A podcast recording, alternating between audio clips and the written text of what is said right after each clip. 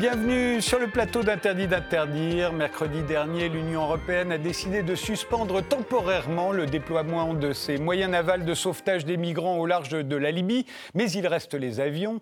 Le même jour, Anne Hidalgo, maire de Paris, a appelé l'État à trouver une solution concernant les camps de migrants aux portes de la capitale. Quelques jours auparavant, le 21 mars, les tests osseux avaient été validés par le Conseil constitutionnel pour estimer si les jeunes migrants sont vraiment mineurs. Et quelques jours plus tard, le 26, les États généraux des migrations réunissant 1600 associations dressait une liste de doléances sur le traitement que notre pays réserve aux migrants et demandait aux candidats aux élections européennes d'y remédier. Samedi, le 30 mars, c'était au tour du pape François Ier en visite au Maroc de soutenir l'idée d'une immigration vers l'Europe qui soit à la fois sûre, ordonnée et régulière. Le sort des migrants et des réfugiés continue presque tous les jours, vous le voyez, de faire débat. Aussi avons-nous invité Caroline Parot, professeure de droit à l'université de Cergy-Pontoise, membre du GISTI, c'est comme ça qu'on dit, le groupe d'information et de soutien des immigrés. Vous venez de publier Carte blanche, l'État contre les étrangers aux éditions La Fabrique. Comment qualifier la politique que mène euh, la France et l'Union européenne euh, à l'égard euh, des étrangers, des migrants, des réfugiés? Bah, cette politique, elle est souvent brutale, parfois même inhumaine, carrément inhumaine, et assez largement illégale. Illégale, contraire aux grands principes euh, officiels sur lesquels l'Union européenne se fonde, mais aussi euh, contraire aux règles un peu plus précises qui figurent dans l'ordre juridique français. Gérard François Dumont, vous êtes démographe, économiste et géographe, professeur à l'Université Paris 4, directeur de la revue Population et Avenir. Votre dernier livre, Géographie des populations, concept dynamique et prospective, est paru l'année dernière chez, Armand Collin. Chez Armand. Euh, comment vous la qualifiez, vous, euh, cette bah, politique? Pour le moment, je considère que l'Union européenne n'a en fait pas de politique migratoire, parce qu'elle n'a pas fait un véritable diagnostic des réalités migratoires. Prenons un exemple très simple elle utilise le mot de crise migratoire. Il n'y a pas de crise migratoire. C'est-à-dire dans l'histoire des mouvements migratoires internationaux depuis toujours, on a eu des périodes d'intensité importante lorsqu'il y a eu des crises géopolitiques. Ce n'est pas un phénomène nouveau en soi. Et est-ce que c'est un phénomène d'ailleurs Est-ce qu'il y a véritablement aujourd'hui un afflux de migrants? Alors c'est vrai qu'il y a eu une crise euh, liée au conflit euh, géopolitique, euh, notamment en Irak et en Syrie, avec un afflux important. Mais on a eu des afflux significatifs avec les rapatriés d'Algérie, avec les rapatriés tardifs, avec l'Allemagne de l'Est, avec le Venezuela récemment. Enfin, ce n'est pas un phénomène de crise. Une crise, normalement, c'est une phase nouvelle, c'est une évolution qui change fondamentalement. Or, les facteurs explicatifs des mouvements migratoires euh, en 2019 euh, sont les mêmes que les facteurs explicatifs des mouvements migratoires il y a 10 ou 20 ans. Et la politique française, il n'y en a pas non plus? Bah, La politique française, on l'attend encore parce que, en réalité, on voit bien que c'est toujours du en même temps. Donc euh, le en même temps, ça ne permet pas vraiment de clarifier les choses. Hein. Donc elle ne me paraît pas clairement définie. Claude Siard, vous, êtes journaliste à RFI, euh, cofondateur et copropriétaire par la même occasion de Tropique FM, initiateur du mouvement Génération Consciente et du collectif contre l'esclavage et les camps de concentration en Libye. Euh, vous, vous la qualifiez comment, euh, la politique européenne et française à l'égard des étrangers? Alors évidemment, il y a de l'inhumanité. Nous sommes là face à un défi de civilisation. C'est-à-dire comment est-ce que l'Europe va, dans l'avenir, et donc maintenant, penser le monde Est-ce que l'Europe ne se rend pas compte également qu'elle a une responsabilité dans ces flux migratoires?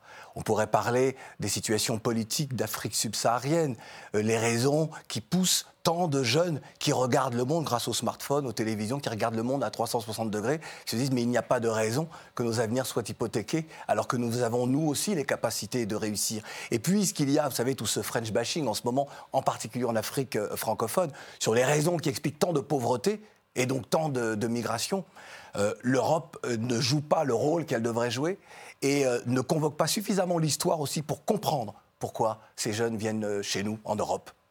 Alexandre Delval, euh, géopolitologue, vous êtes à la tête d'un cabinet de conseil. Euh, dans votre premier livre, L'islamisme et les États-Unis, vous euh, parliez, votre théoriste, qu'il y avait une alliance contre l'Europe. Non, ça c'est le sous-titre, une alliance contre l'Europe. C'était paru à l'âge d'homme en 97. Vous expliquiez que le gouvernement américain se servait de l'islamisme pour détruire l'Europe. Plus récemment, dans Valeurs actuelles, vous disiez que le pacte mondial sur les migrations des Nations Unies visait à favoriser une, immigration extra-européenne massive. Votre dernier livre, lui, il est paru l'année dernière chez l'artilleur, La stratégie de l'intimidation du terrorisme djihadiste à l'islamiquement correct. Euh, vous, vous la qualifiez comment, cette euh, politique européenne et française? Je souscris à ce qu'a dit mon voisin, il n'y a pas de politique européenne euh, d'immigration. Ça, même des gens d'opinion très contraire sont d'accord là-dessus. Je pense que l'immigration fait surtout l'objet d'un tabou assez incroyable et d'une instrumentalisation de la part d'organismes qui, à tort ou à raison, je ne suis pas là pour juger, mais d'un point de vue purement descriptif, il y a des lobbies, des, des, puissances, des partis politiques, des mouvements idéologiques qui euh, euh, veulent détruire l'idée même de l'État régalien euh, que, que, Max Weber trouvait tout à fait légitime, cet État qui a l'unique monopole de la violence légitime. Et pour détruire cet État régalien et le délégitimer dans son utilisation monopolistique de la violence, eh bien, l'immigré, la figure de l'immigré quasi christique, est utilisée pour euh, euh, culpabiliser les peuples qui voudraient contrôler leur flux migratoire et diaboliser, voire nazifier, réduire à Hitlerum, soumettre à la réduction à Hitlerum les peuples, y compris européens qui sont quand même loin d'être fascisants, euh, euh, qualifiés de racistes, de xénophobes, d'inhumains, etc. Alors que quand même, si on va dans beaucoup de pays musulmans, on est quand même beaucoup moins bien traité que l'Europe. Et l'Europe est l'endroit au monde où il y a le plus de liberté, de respect des cultures différentes. Même les islamistes eux-mêmes sont plus libres en Europe que dans certains pays euh, musulmans. Une fois qu'ils sont ici, chez eux. Parce qu'ils alors, mais, quand ils n'y sont pas encore. Alors le problème de ces lobbies immigrationnistes, c'est qu'ils veulent... leur c'est que vous êtes chez nous, chez vous, indépendamment même du droit. Et, et, du droit non seulement moral des États à contrôler leur population et à dire s'ils veulent évoluer ou, pas, hein, et indépendamment même du droit euh, euh, qui consiste euh, à, organiser la migration, la refouler, la limiter. il y a quand même des, règles à suivre. Et aujourd'hui, toutes ces ONG qui sont derrière les, soi-disant secours de migrants en Méditerranée, aujourd'hui, sont les véritables, les véritables soutiens des passeurs et des trafics d'humains. Alors on est d'accord là-dessus aussi, il y a des trafics d'humains en Méditerranée, mais les vrais c'est ceux qui aident les passeurs à réduire le coût. Avant, un passeur, il devait affréter un gros bateau. Maintenant, il met un pneumatique qui s'arrête à quelques mètres. C'est euh, euh, les ONG financées par des, souscripteurs ou des milliardaires, hein, des ONG qui ont ce postulat immigrationniste, qui viennent secourir des gens, en fait, alors que le passeur fait payer le même prix au passé. Le passé paye le même prix, mais c'est le, le secours, c'est l'ONG affrétée, hein, c'est les bateaux affrétés par des ONG qui viennent faire le travail des passeurs. C'est un immense scandale humain humanitaire, moral. Et en plus, c'est une infraction du droit. Et c'est pas moi qui le dis, c'est pas un anti-immigrationniste d'Elval, c'est Frontex, l'agence qui, qui, qui, doit euh, normalement euh, gérer les frontières européennes. Frontex, Fabrice Leggeri, son directeur, a à de maintes reprises accusé ces ONG de faire le jeu des euh, passeurs et donc de, de, de, créer un appel, un appel d'air absolument déplorable. Il y a une Parot? Oui.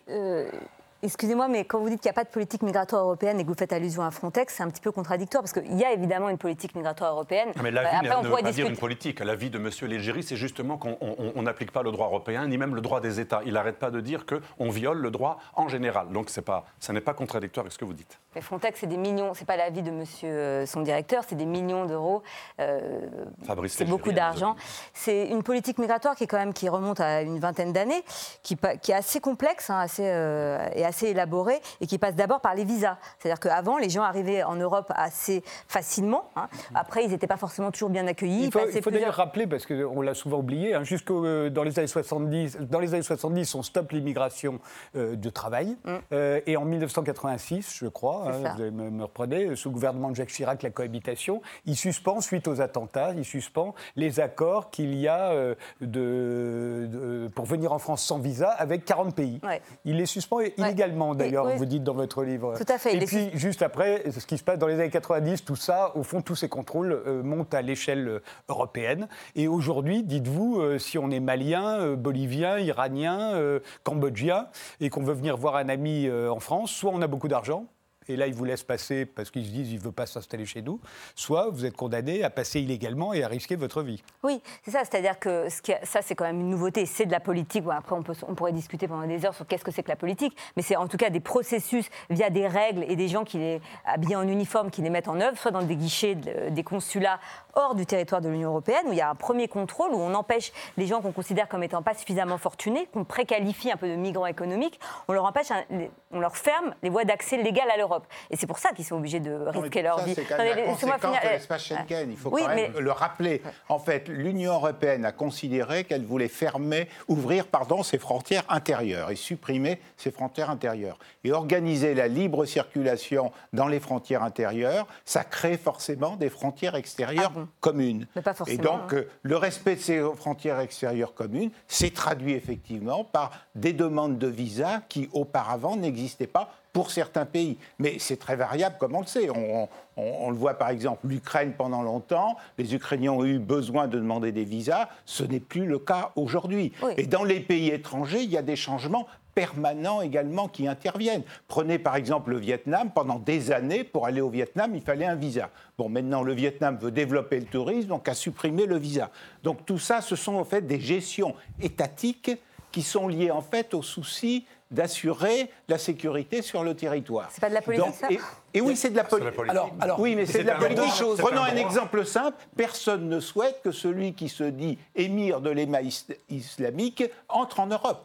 Donc ça suppose forcément un contrôle à l'entrée pour être sûr qu'il... Et d'ailleurs, n'oubliez pas que Schengen a été mis en place qu'à partir du moment où le système d'information Schengen a été créé, c'est-à-dire à partir du moment où l'ensemble des pays se sont mis d'accord pour tenir une liste mise à jour tous les jours, justement, euh, des personnes dont on ne souhaite pas qu'ils entrent sur l'Union européenne rendez- vous parce qu'on rendez-vous compte considère qu'ils peuvent atteindre à la sécurité de Vous rendez-vous compte La question euh, de Frédéric Tadei est très simple et c'est le thème qui nous occupe aujourd'hui sur, sur cette, euh, cette émigration lorsqu'on est euh, à l'extérieur, sur cette immigration. Et vous avez commencé, monsieur, à nous parler de musulmans et d'islam. Ah, D'islamistes. On a dit la Non, même non. chose ou on a entendu la même chose. hein. Je peux Non. parler d'islam Oui, et d'islamisme, ma non, spécialité, mais je n'ai pas parlé de ça. Moi, j'ai Ce qui parlé. m'a- ce qui m'a- non, ce qui- non, mais je crois non, que vous entendez ce que vous avez envie d'entendre. Je n'ai pas je vous parlé d'islam. Non, mais dans ma démonstration, j'ai pas. J'ai dit que les organisations que euh, vous sont Non, non, immigrationnistes et veulent détruire je vais l'État revenir. régalien. Non, mais c'est important. Je n'ai pas parlé d'islam et d'islamisme, Vous avez parlé de musulmans.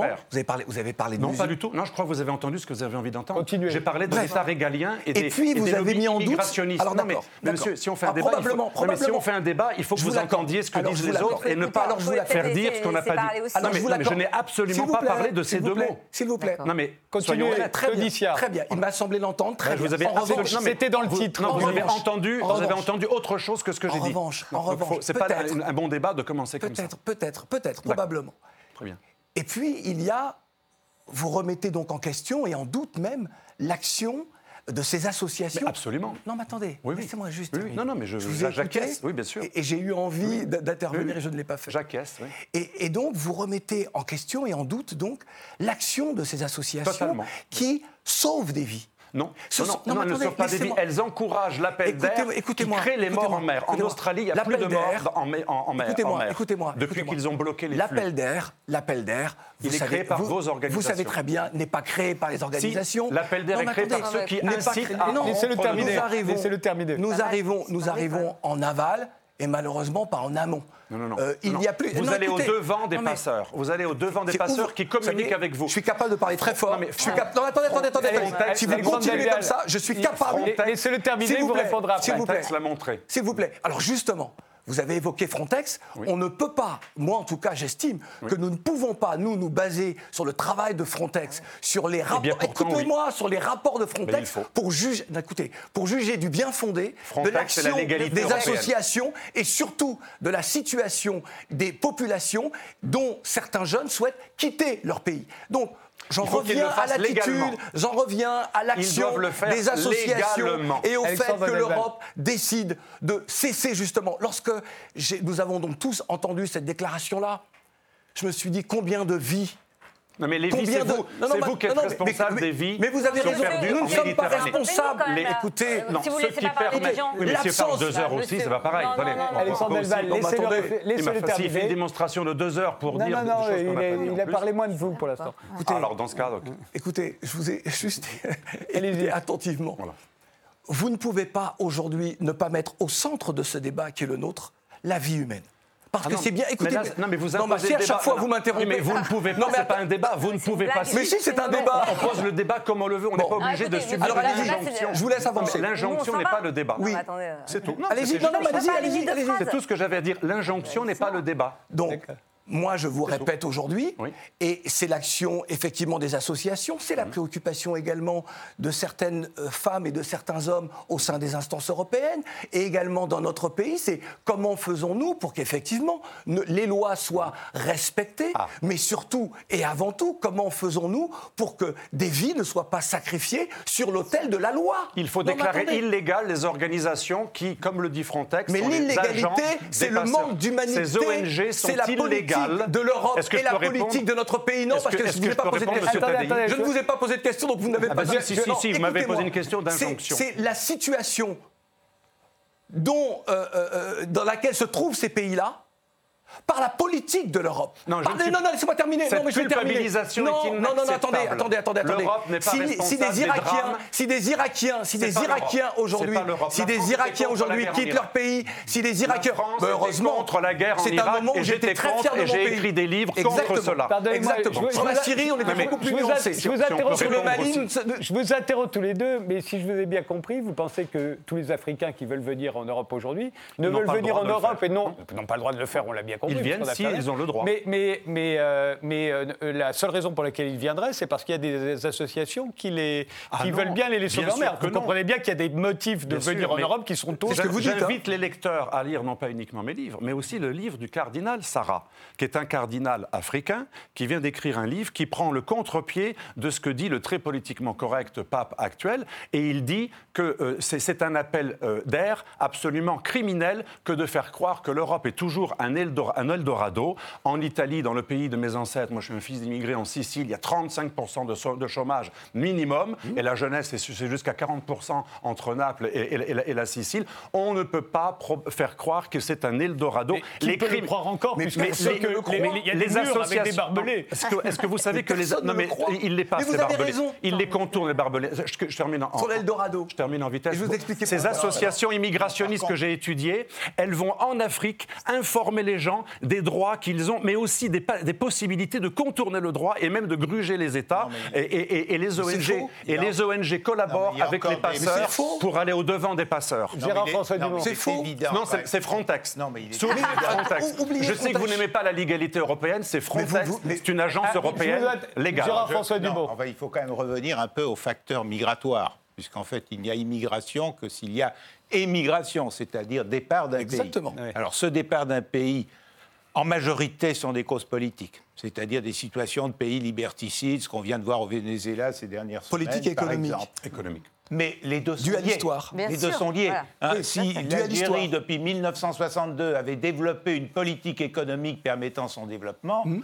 Beaucoup moins d'Algériens seraient venus en France. Ils auraient préféré vivre et travailler au pays. Enfin, il y a eu quand même des accords qui ont permis aux Algériens de venir travailler chez Simca, chez Ah, mais ça, c'est bien avant. c'est bien avant. c'est bien Non, avant. Les Non, chefs d'État même après, africains même après l'indépendance. Non, non, c'est même bien après avant. l'indépendance. Les chefs d'État africains sont Même après l'indépendance. Ils sont c'est corrompus et c'est eux les responsables. Oui, dans les années D'abord, 60. Laissez Non, terminer François Dumont. Je voulais quand même préciser parce que 60. vous, euh, on a tout à l'heure, on a eu l'impression de dire que la notion d'Eldorado ne jouait plus. Ça, c'est totalement faux. Elle joue. Hein, elle, La elle continue elle joue. de jouer. Oui, bien sûr elle qu'elle joue. continue de jouer. Alors pourquoi joue-t-elle aussi? C'est ça qu'il faut essayer de comprendre.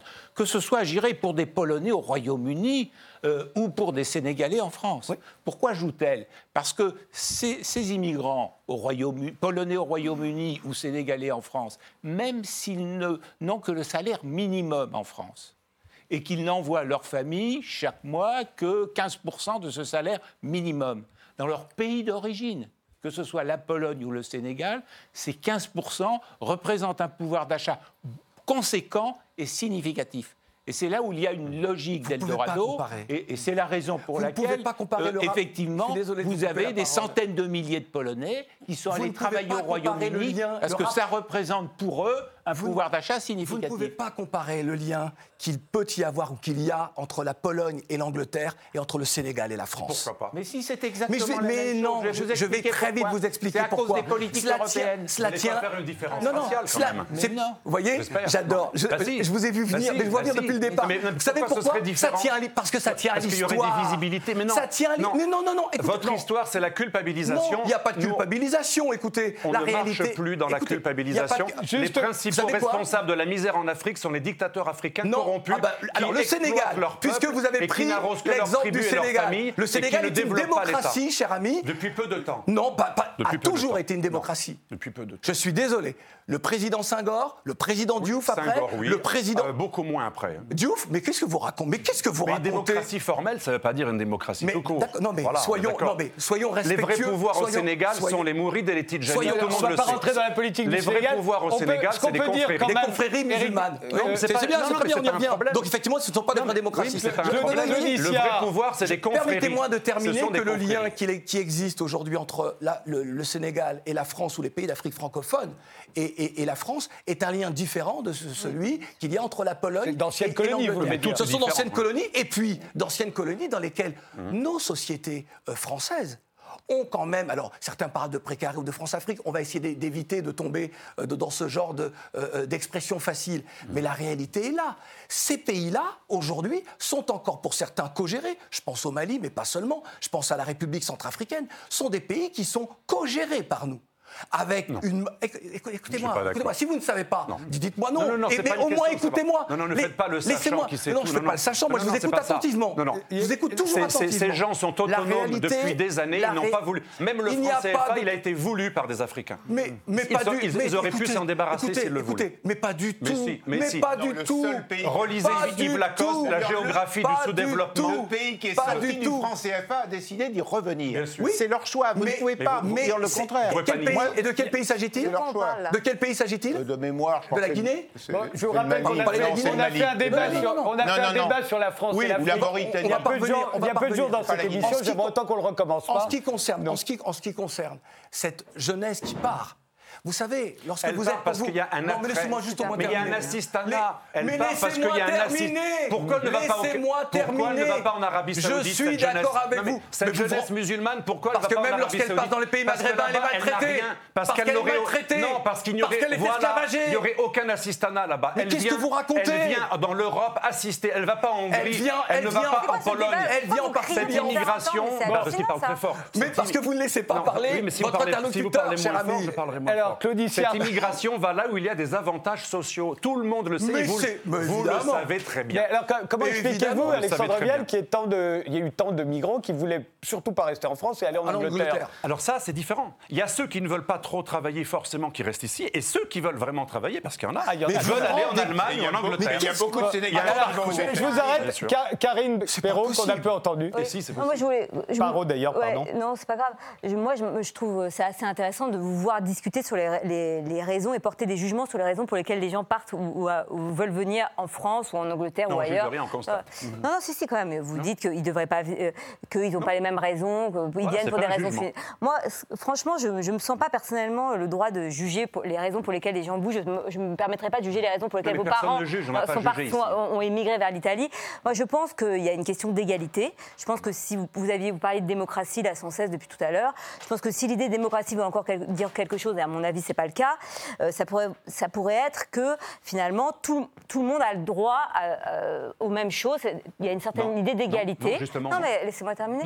Et que euh, finalement, il n'y a pas plus des gens, il n'y a pas des gens qui ont le droit de mener une existence plus agréable que d'autres. Voilà, on peut partir. Alors c'est peut-être plus large que la démocratie, plus, plus un peu plus ambitieux comme, comme, comme définition. Mais mmh. moi, j'aimerais partir de là. Et personnellement, je ne me sens pas capable de décider qui a le droit de venir ou qui n'a pas le droit de venir. Que de il y a des droits et des devoirs. N'existe pas de nous sommes là pour étudier les raisons pour lesquelles il y a des migrations internationales. Il faut rappeler d'ailleurs que ces migrations sont extrêmement minoritaires. Hein. On a à peine sont... 3% de la population du monde qui vit dans un autre pays que dans celui où il est né. Donc en fait, la majorité des gens préfèrent vivre et travailler au pays. Les 6 millions qui ont quitté la Syrie ces dernières années, c'est pas par plaisir. Ils auraient préféré rester en Syrie. Évidemment. Hein. Et on pourrait tous les 3 millions de Zimbabwéens qui sont partis en Afrique du Sud, ils auraient préféré rester au Zimbabwe qu'avoir à subir un dictateur qui a tué l'économie du pays. Mais si on vous entend bien, Gérard François Dumont, si ces, ces flux migratoires sont si dérisoires, comment se fait-il que l'Europe euh, euh, ne cesse de parler de crise des migrants et, et a peur d'un afflux massif euh, de migrants venus d'Afrique le ou du problème Moyen-Orient? de l'Union européenne, c'est qu'en fait, c'est un organisme qui a considéré qu'il fallait créer l'espace Schengen, donc un espace de libre circulation, et qui ensuite n'a eu qu'une stratégie, c'est d'étendre cet espace de libre circulation, même si les pays concernés n'étaient pas en état de respecter les procédures Schengen. D'où la difficulté dans laquelle se trouve l'Europe, d'où la création de Frontex, qui est une aberration par rapport au système européen, puisque je vous rappelle, le système européen, c'est un système dans lequel les règlements et les directives de l'Union européenne ne sont pas mis en œuvre dans les États par une administration fédérale européenne, mais sont mises en œuvre par les États, par les administrations nationales des différents pays. Je peux vous dire d'ailleurs, pour avoir interrogé beaucoup d'Italiens, qu'eux, ils sont pour la suppression de Frontex. Parce qu'ils disent, nous, on connaît notre territoire, on connaît nos côtes, euh, on sait ce qu'il en est, on n'a pas besoin de Frontex. Je vous Frontex, interromps, on fait une pause et on reprend ce débat immédiatement après.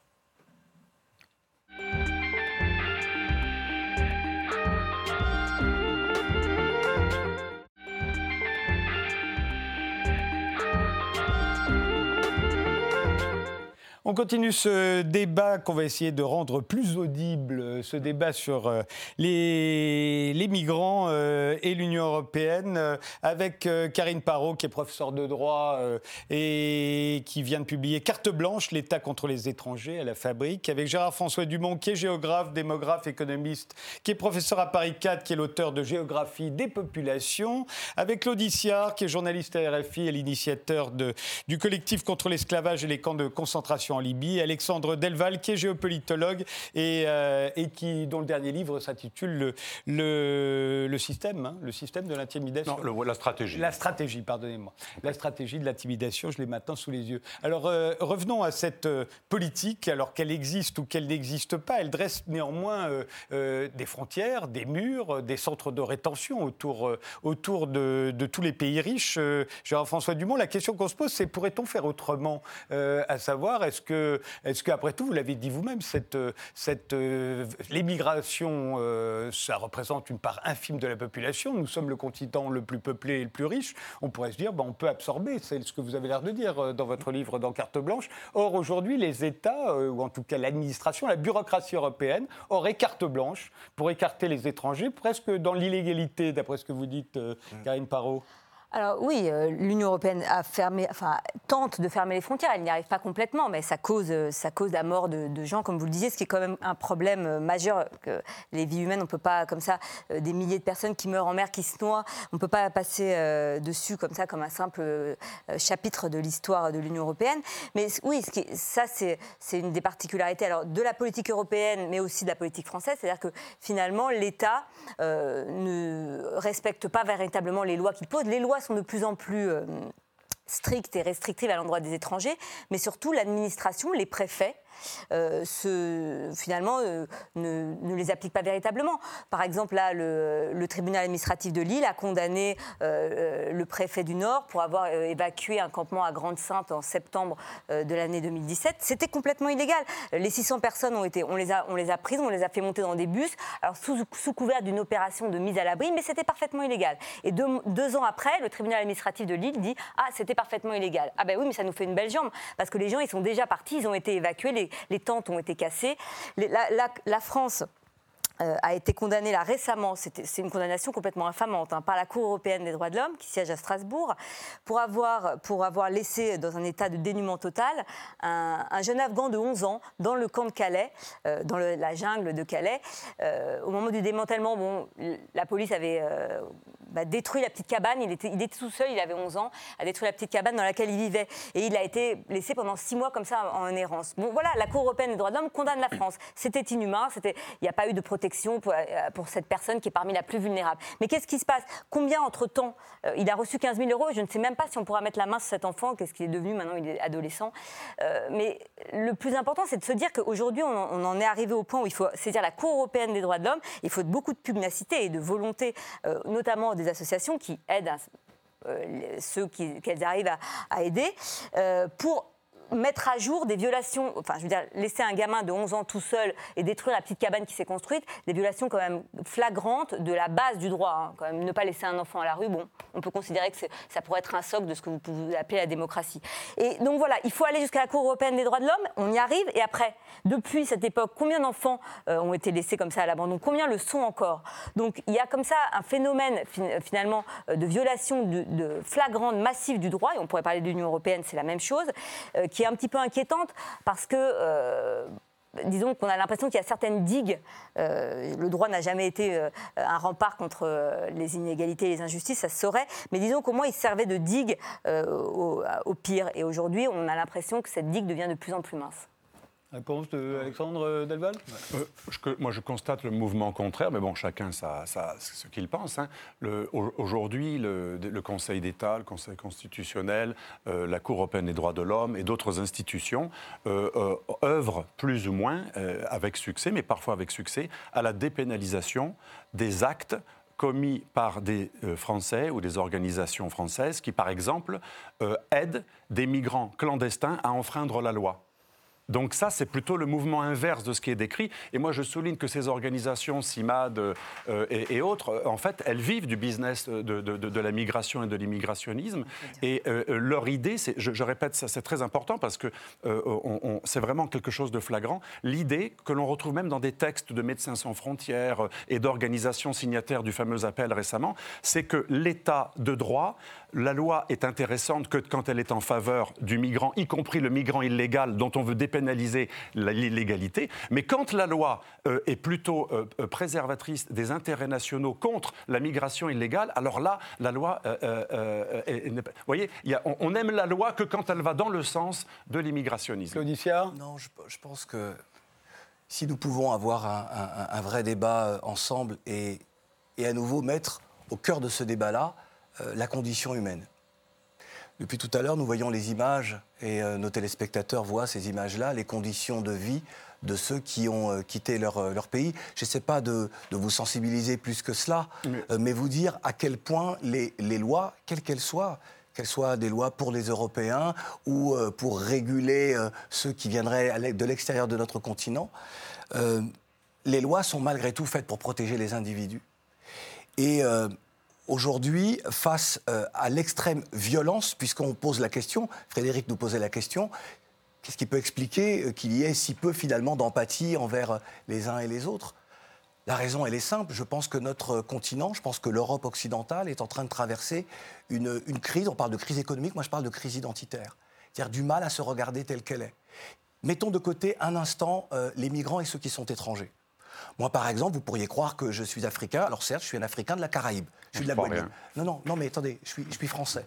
Et je peux vous assurer que sur les, les questions de discrimination, il y a une violence réelle envers les originaires d'outre-mer. Par exemple, juste à titre d'exemple, sachez que les allocations familiales ont été euh, accordées aux gens d'outre-mer en 1975. Ça vous dit Alors, département... Parlez-nous aussi de l'attitude des Guadeloupéens vis-à-vis des Haïtiens qui viennent illégalement mais en Guadeloupe. Mais, vous savez quoi? Parce que finalement, euh, un Guadeloupéen, c'est un Français et il se comporte comme tel, eh ben hein, avec, avec l'attitude un peu, de temps en temps, un peu poujadiste et populiste. C'est complexe. et je me suis... Non, non, c'est pas complexe. Parce que moi, je me suis justement euh, opposé à cette attitude-là et, je me suis euh, violemment euh, disputé avec certains de mes amis qui ont pris la tête de cette fronde contre les Haïtiens. Mhm. Donc, vous voyez, euh, j'ai pas deux poids deux mesures parce que c'est parce que c'est mon pays.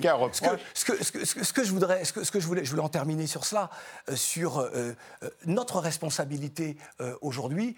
Euh, le, le racisme réel, il y, a, il y a un fond de racisme et de crise identitaire. Du mal à se voir tel que nous sommes dans notre propre pays et se dire que celui qui n'a pas ou la couleur de peau, je suis désolé tout à l'heure lorsque je vous ai dit, oui, mais c'est une réalité. Le- notre Europe, notre France a du mal à se voir telle qu'elle est.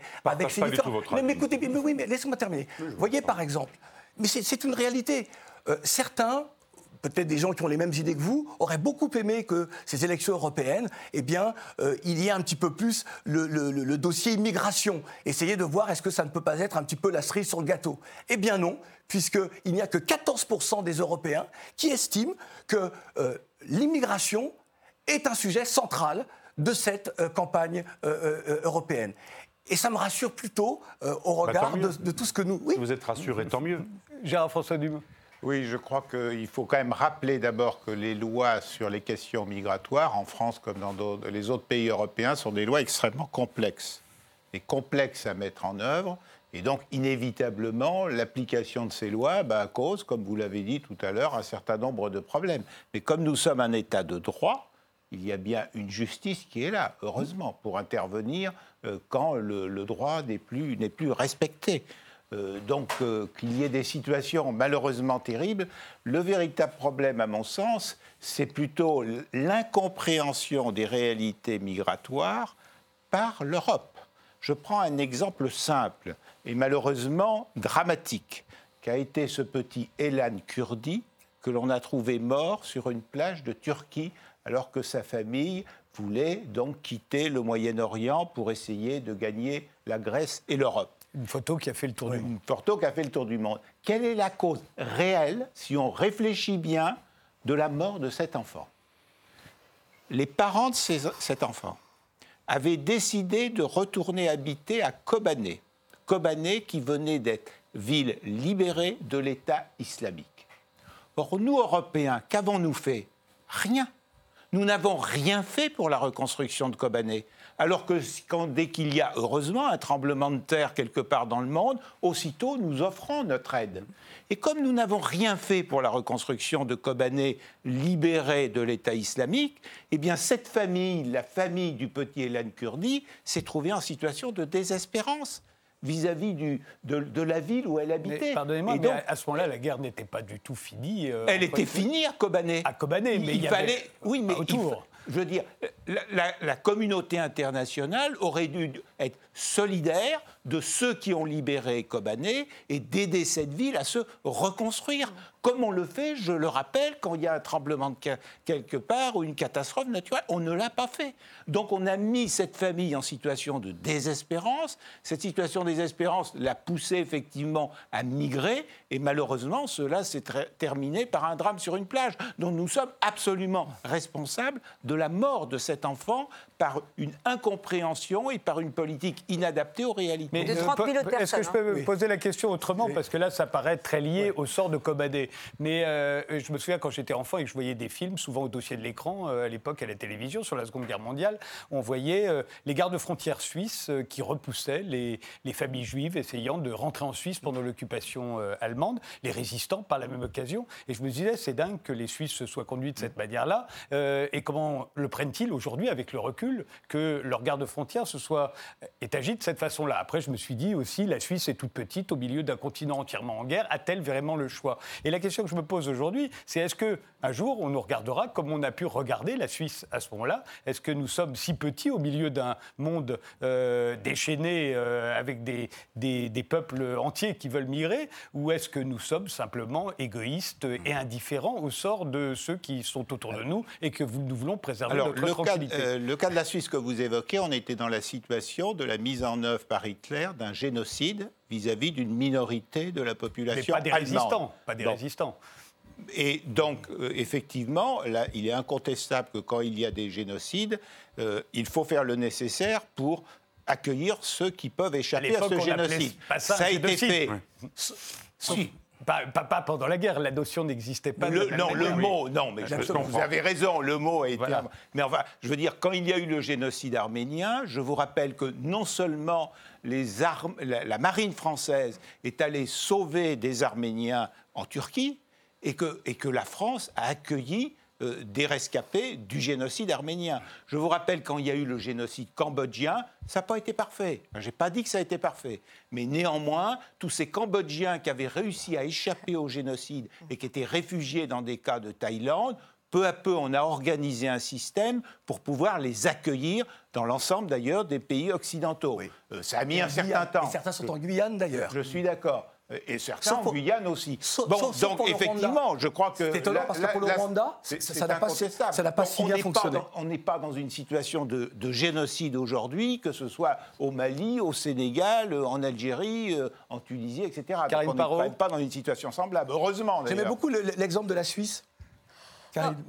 Il y a quand même des gens, euh, il y a des millions de Syriens qui ont dû quitter leur, euh, leur maison, des Irakiens aussi, enfin, on, on le sait, euh, qui, ont, qui ont frappé aux portes de l'Europe. Et nous, on a- la politique européenne a été notamment hein, de financer la Turquie, de donner de l'argent à la Turquie pour qu'elle garde, soit alors qu'elle qu'elle construise sur place des camps, quoi, parce qu'il y a beaucoup de camps de réfugiés en Turquie qui sont financés par l'Union européenne. Et on a laissé gentiment, et là je vous rejoins tout à fait, il n'y a pas eu de crise du tout. hein. On a laissé gentiment la Turquie, le, le Liban, la Jordanie accueillir comme ça un nombre grandissant de gens. Et petit à petit, euh, la cocotte minute a monté et, de plus en plus de gens ont, voulu venir en France. Mais nous, la politique européenne a consisté vraiment à leur fermer la porte, euh, et quitte à les laisser mourir en mer. Et on a signé des, accords avec la Turquie euh, en vertu Mais non, mais ces qui nous ont coûté sont très cher. scandaleux. Sont Mais bien scandaleux. sûr, alors là, on se Tout simplement parce qu'il faut bien comprendre que ces Syriens, comme toujours, expliquer euh, ce que comme c'est- à- à toujours quoi- quand il y a une guerre civile, les gens se sauvent rapidement et ils se sauvent vers le premier pays où Ah leur oui. sécurité peut être assurée. Et ce premier pays, c'est un pays limitrophe, tout simplement parce que les Syriens qui ont quitté la Syrie pour la Jordanie, euh, pour le Liban, pour la Turquie, leur espérance, Oui, c'est de pouvoir retourner. Et d'ailleurs, vous savez très bien qu'un certain nombre de Syriens qui sont dans les pays limitrophes, ils retournent périodiquement en Syrie pour revoir leur famille qui est restée au pays ou leurs amis ou pour voir où en est l'état de leurs biens. Le scandale, quel est-il? Le scandale, il est que, alors que nous sommes Européens, co-responsables du conflit en Syrie, même si c'est un autre sujet, pas le sujet de ce soir, eh bien, au, au lieu d'aider massivement et dès le début les pays concernés, c'est-à-dire en fait la Jordanie, le Liban et la Turquie, nous n'avons fait qu'un accord avec la Turquie en raison de l'utilisation géopolitique des migrations par M. Erdogan. Et là, il y a de quoi avoir honte, puisque ça revient à votre question de tout à l'heure, il y a de quoi effectivement avoir honte. Et encore aujourd'hui, la honte, on peut la, la continuer de, de l'avoir, parce que cette aide que nous apportons à ces pays est largement insuffisante. Merci. Et, et donc la moindre des choses, ça aurait été au moins de faire une négociation où les trois auraient été réunis. Merci, merci Alexandre Delval, merci d'évoquer comme la la, Suisse, la- la euh, la co-responsabilité, la Guerre responsabilité Moi, qui est la nôtre. moi, je, pense, euh, je pense par principe hein, que euh, toute euh, comparaison entre ce qui se passe aujourd'hui dans des flux migratoires gérés par des démocraties respectueux- respectueuses des individus, moi, personnellement, je ne dis pas que. Je vous accuse pas, hein, mais je, trouve ça assez obscène de, lier ceci, mais je sais, que ce n'est pas votre intention, à ce qui s'est passé pendant la Seconde Guerre mondiale sous Hitler.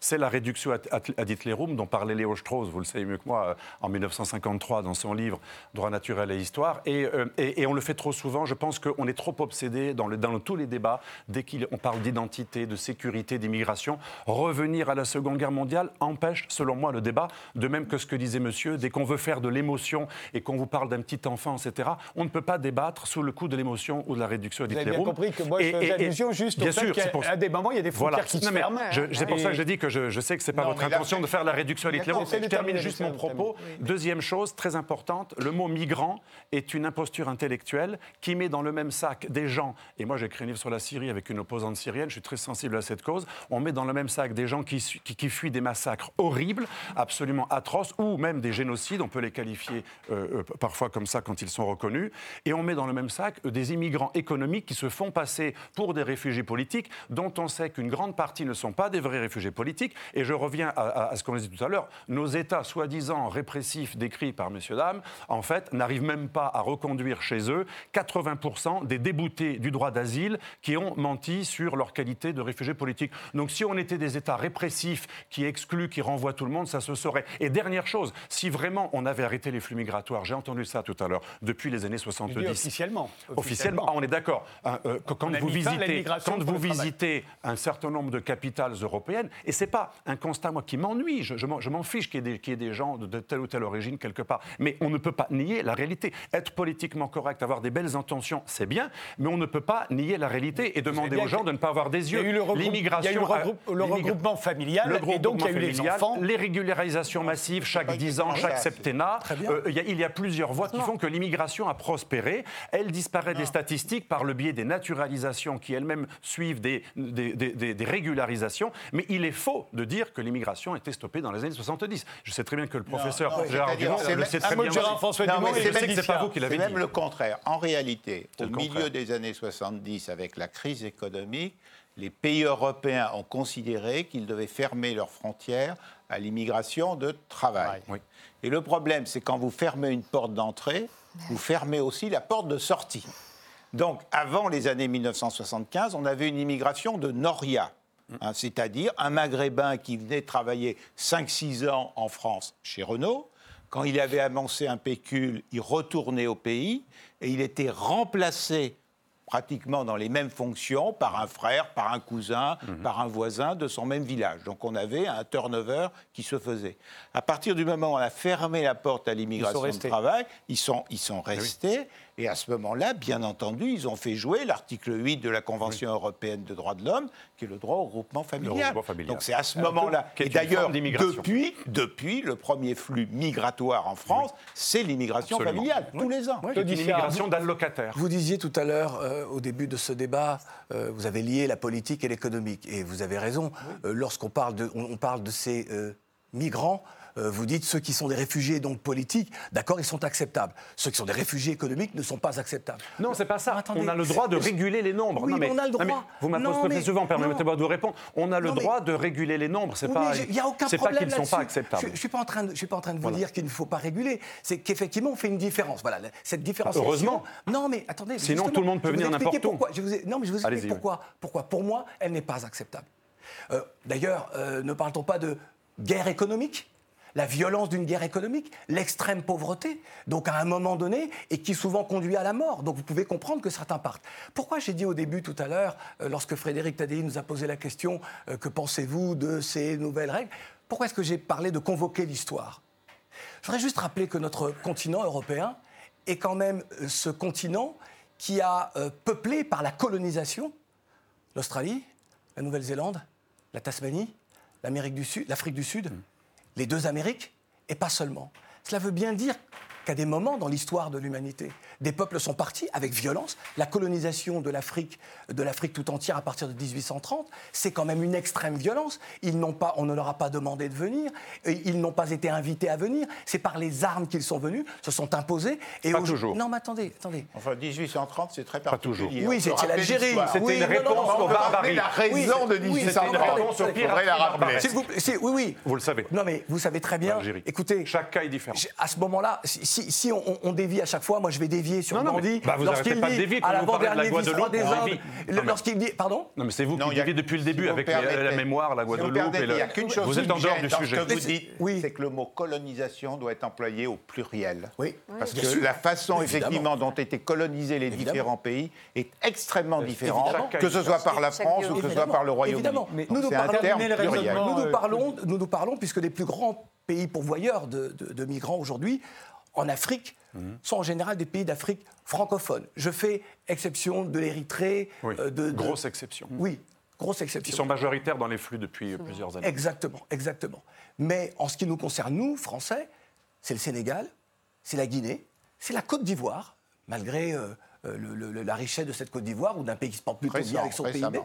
Pardon Récemment. Récemment. Pas et- des gros flux et- depuis et- la Côte d'Ivoire. Et même, non, non, c'est le troisième, c'est le- troisième, quatrième pays. Donc, le- où voulez-vous- en venir derrière euh, d'autres, le Où, Mali. où voulez-vous en venir Parce qu'il nous, reste, il nous reste 4 minutes. Le Mali. Oui. Ce que, ce que, ce que je, je- je tiens à vous dire, c'est que moi, je suis pour euh, une autre forme de civilisation et de rapport entre les peuples à travers la planète. Qui supprimerait les frontières. C'est-à-dire qui supprimerait les frontières ou qui permettrait en tout cas. Non, mais attendez, attendez, Non, attendez. mais c'est intéressant. Attendez, oui, oui. C'est franc. Qui, qui permettrait, oui, oui, je suis très clair sur ça, qui permettrait aux, aux différents peuples de pouvoir circuler. Pourquoi? Parce qu'en réalité, lorsque nous serons confrontés à cela, peut-être que notre politique vis-à-vis de certains pays, vous disiez très clairement qu'il y a des dictatures, euh, des démocraties qui ressemblent plus à des dictatures qu'à autre chose. Vous avez entièrement raison. On le voit dans des pays comme le Cameroun et autres. Mais peut-être que là, le soutien que nous apportons à ceux qui, dans leur propre pays, sont des fossoyeurs ou des prédateurs, peut-être que là, notre politique changerait, parce que je peux vous assurer, un Camerounais n'a pas envie de quitter le Cameroun. Un Malien n'a pas envie de envie de quitter le pays. Cameroun. Et donc, il y a une responsabilité. Tout à l'heure, vous parliez de responsabilité partagée. Il y a une responsabilité partagée. Le jour où notre politique changera, je peux vous assurer que nous ne parlerons pas de la même façon Mais ce qui de est la intéressant, migration. c'est que vous avez avoué. Alors, une minute chacun. Vous avez Ah, avoué mais je que le suis, vous moi, êtes je contre clair. les frontières. Donc, ce que je disais tout à l'heure n'est pas uniquement mon avis. Ces organisations immigrationnistes sont contre l'idée Non, non, même moi, je de suis pas pour frontières. l'immigration. L'idée Non, même non, de je suis pas- frontières. je suis pour que Non, les mais jeunes c'est votre droit. Moi, je vous Non, juge non, non, pas. je vous le dis, je suis pour que les jeunes droit, restent. Mais Non, vous non, avez eu la franchise de l'avouer. La frontière, donc le droit qui est non, autour non, non, de non, la non, non, non, frontière non, non, pour vous éviter d'aller trop loin. Vous évitez d'aller trop loin. Non, je suis, je veux que les jeunes restent sur le continent. Je Mais ne vous veux- voulez supprimer non, frontières. écoutez-moi. Veulent Je faire. ne veux, je, je- je préfère que les jeunes restent chez eux. Mais il ne m'appartient pas à moi de dire à des jeunes qui, qui vous savez, on- nous avons tous été jeunes. On a des rêves. On se dit qu'on, on- on- on- on- la mort ne peut pas nous faucher et que l'on peut aller n'importe faire n'importe quoi. respecte des règles. Non mais écoutez, c'est pas de Moi, pas mes parents respecter ont immigré. Mes ancêtres ont immigré. Ils ont respecté les respectent les règles. Je vous ont il nous reste une minute chacun. Karine Parot. Moi, je voudrais revenir sur le respect des règles. Vous disiez tout à l'heure euh, qu'on était dans des démocraties euh, respectueuses de l'état de droit et on pourrait faire le pont avec la, politique de l'Union européenne. Alors, en vertu des règles de, l'Union européenne, maintenant, on, enferme des personnes pendant plus presque trois mois en France, hein, dans les centres de rétention. C'est pas des prisons. Euh, c'est pas des prisons, mais Pas ça ressemble comme pas dans la, textes. c'est pas des prisons. Oh, non, Pas monsieur. Non, Non, pas du tout, il- pas du tout. il- il Ils ont des libertés froid, de sortie et de Non, mouvement. écoutez, il fait, c'est inhumain ce que vous dites. Euh, donc ils sont enfermés le temps qu'on les que alors pas seulement quand ils sont euh, parce qu'ils sont en situation irrégulière. Vous savez qu'en vertu du système de Dublin, ils sont enfermés en vue, en vue qu'on les renvoie vers un autre État membre où ne leur ils non, dû ne marche rester. pas. Non mais si vous bien sûr ça. qu'il marche Là, pas. mais il, n'a jamais été fait pour marcher euh, au regard de son objectif officiel.